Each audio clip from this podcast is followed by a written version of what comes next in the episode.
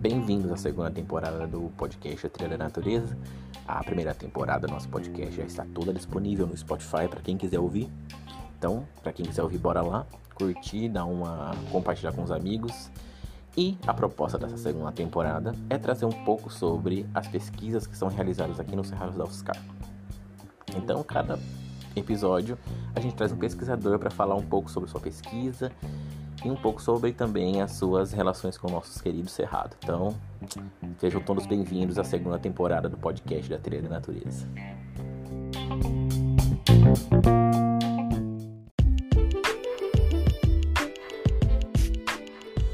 Está começando mais um podcast da Trilha e hoje mais um programa da série do nosso podcast, onde a gente vai falar um pouco sobre as pesquisas que são realizadas no Cerrado aqui da UFSCar. E a gente tem como nossa convidada a Júlia Tomás, que vai nos falar um pouco sobre sua pesquisa, da qual ela realiza no Cerrado. E Júlia também foi bolsista na trilha, foi monitora, nos ajuda sempre aqui na trilha da natureza. Então ela vai falar um pouco sobre essa experiência e a gente vai bater um papo com a Júlia. Então, espero que vocês gostem do podcast e até mais.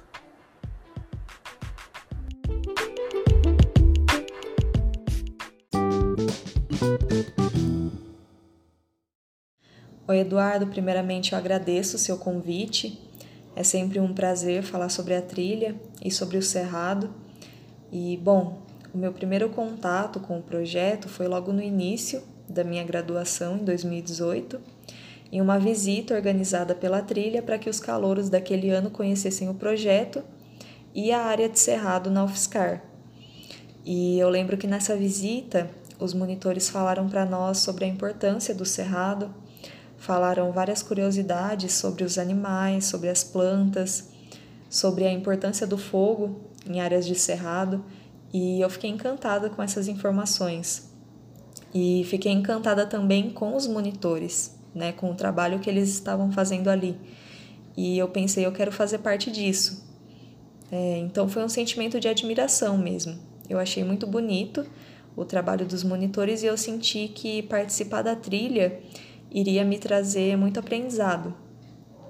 E eu brinco que eu me apaixonei pelo Cerrado à primeira vista, porque logo depois dessa visita eu entrei em contato com uma das monitoras, a Amanda, que hoje é uma grande amiga, e disse que eu gostaria de fazer parte do projeto e a partir daí eu comecei a participar. E participar da trilha foi e é uma experiência muito enriquecedora para mim em vários aspectos né? Com as monitorias eu passei a exercitar a minha fala em público, isso foi muito importante, isso é muito importante para quem está na graduação. Eu aprendi muito sobre o cerrado, é, sobre biologia no geral. Eu acho que a melhor maneira de aprender é ensinando, porque antes das visitas a gente monta um roteiro mas durante as visitas as pessoas perguntam muitas coisas, né? Trazem discussões muito interessantes, contam sobre as suas experiências e tudo isso estimula o monitor a correr atrás de informações, né? A pesquisar. É, é uma troca de aprendizados.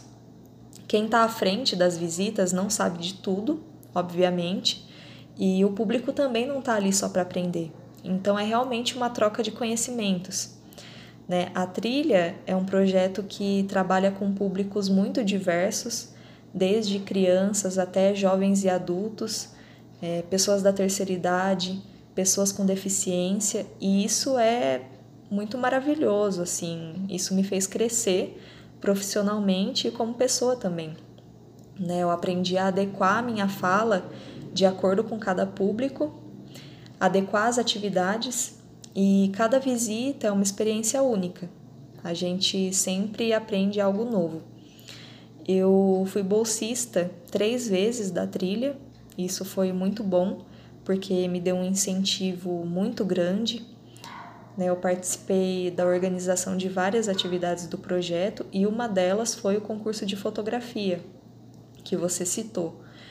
É, eu já tinha participado como voluntária da organização do primeiro concurso de fotografia da trilha em 2018 e entrei como bolsista para organizar o segundo concurso em 2019. também foi uma experiência maravilhosa, exigiu muita organização da minha parte e dos outros monitores também, porque não é fácil organizar esse tipo de atividade, mas foi muito legal, né? Muita gente participou, desde fotógrafos amadores até fotógrafos profissionais. A gente recebeu fotos lindas, assim, as pessoas realmente se empenharam para ganhar o concurso e a gente conseguiu premiar os ganhadores, né? Foram três colocados. E é, depois a gente usou todas as fotos recebidas para fazer exposições, né? Para mostrar as belezas do cerrado para as pessoas, mostrar as espécies que vivem nesse ambiente e incentivar as pessoas a protegerem o cerrado. É, o projeto teve muito retorno, a gente percebe que, que a cada ano as pessoas se interessam mais pelo concurso e, consequentemente, pelo cerrado. E eu mesma, depois dessa experiência, é, comecei também a me interessar mais por fotografia, justamente porque as fotos são registros muito valiosos, né? Eu sempre digo que o momento passa e a fotografia fica. Mas mais do que isso, né? As fotos são um meio de registrar e fazer um levantamento das espécies que habitam o cerrado. Né? E ter conhecimento sobre essas espécies é uma, uma das formas né, de proteger o cerrado. Então, o concurso é realmente muito importante e a ideia do projeto é seguir nos próximos anos com essa atividade. Então, eu faço iniciação científica na área da botânica e trabalho com duas espécies, uma espécie da Mata Atlântica, que é o maricá, e uma espécie muito famosa do cerrado, que é o barbatimão. Eu trabalho com manganês, que é um metal pesado, e a ideia principal da minha pesquisa é comparar as respostas morfológicas e fisiológicas dessas duas espécies vegetais em solos com diferentes concentrações de manganês.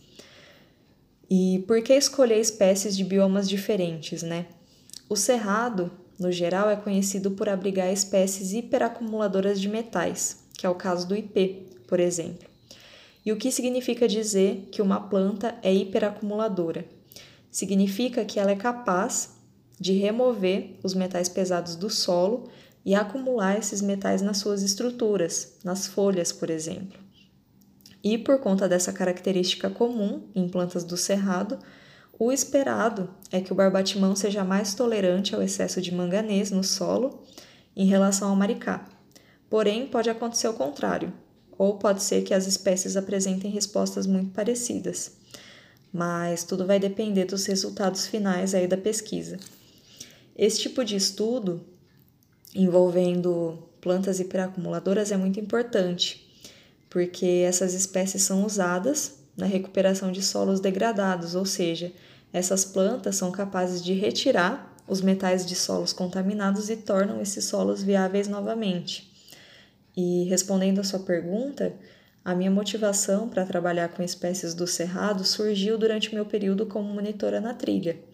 Né, eu participei de vários cursos, minicursos e palestras que foram ministrados por profissionais que trabalharam ou trabalham com espécies do cerrado e todos esses pesquisadores me, inspiraram a também trabalhar com o cerrado. Né? Monitores da trilha que faziam e fazem pesquisa no cerrado me inspiraram muito também. É, de início eu não sabia muito bem com o que eu queria trabalhar, pensei em trabalhar com mamíferos, é, com insetos, com plantas e por fim eu acabei escolhendo as plantas mesmo. Eu gosto muito do que eu faço é, pretendo continuar trabalhando com pesquisa futuramente e acho que os pesquisadores deveriam investir mais no Cerrado para fazer as suas pesquisas, independentemente da área. É, quem trabalha com fungos, quem trabalha com animais, com plantas, não importa. Né? O cerrado é muito diverso e muitos estudos ainda podem ser feitos em áreas de cerrado.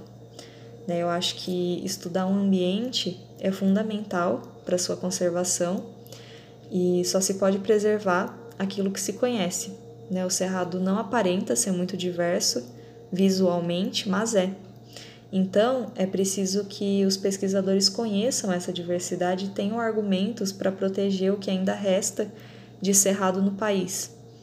Para quem é aluno da UFSCar, da biologia principalmente, eu digo que vale a pena fazer pesquisa no cerrado e é fundamental que os estudantes façam pesquisas envolvendo o cerrado.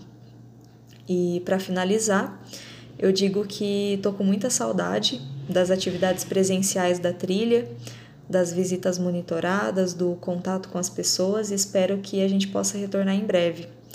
E agradeço mais uma vez pelo convite para falar sobre esse projeto incrível que mudou a minha vida, mudou a minha concepção sobre várias coisas e que ajuda muitas pessoas a olharem para o meio ambiente, especialmente para o cerrado, com um olhar diferente, com um olhar mais esclarecido. E muito obrigada pela oportunidade.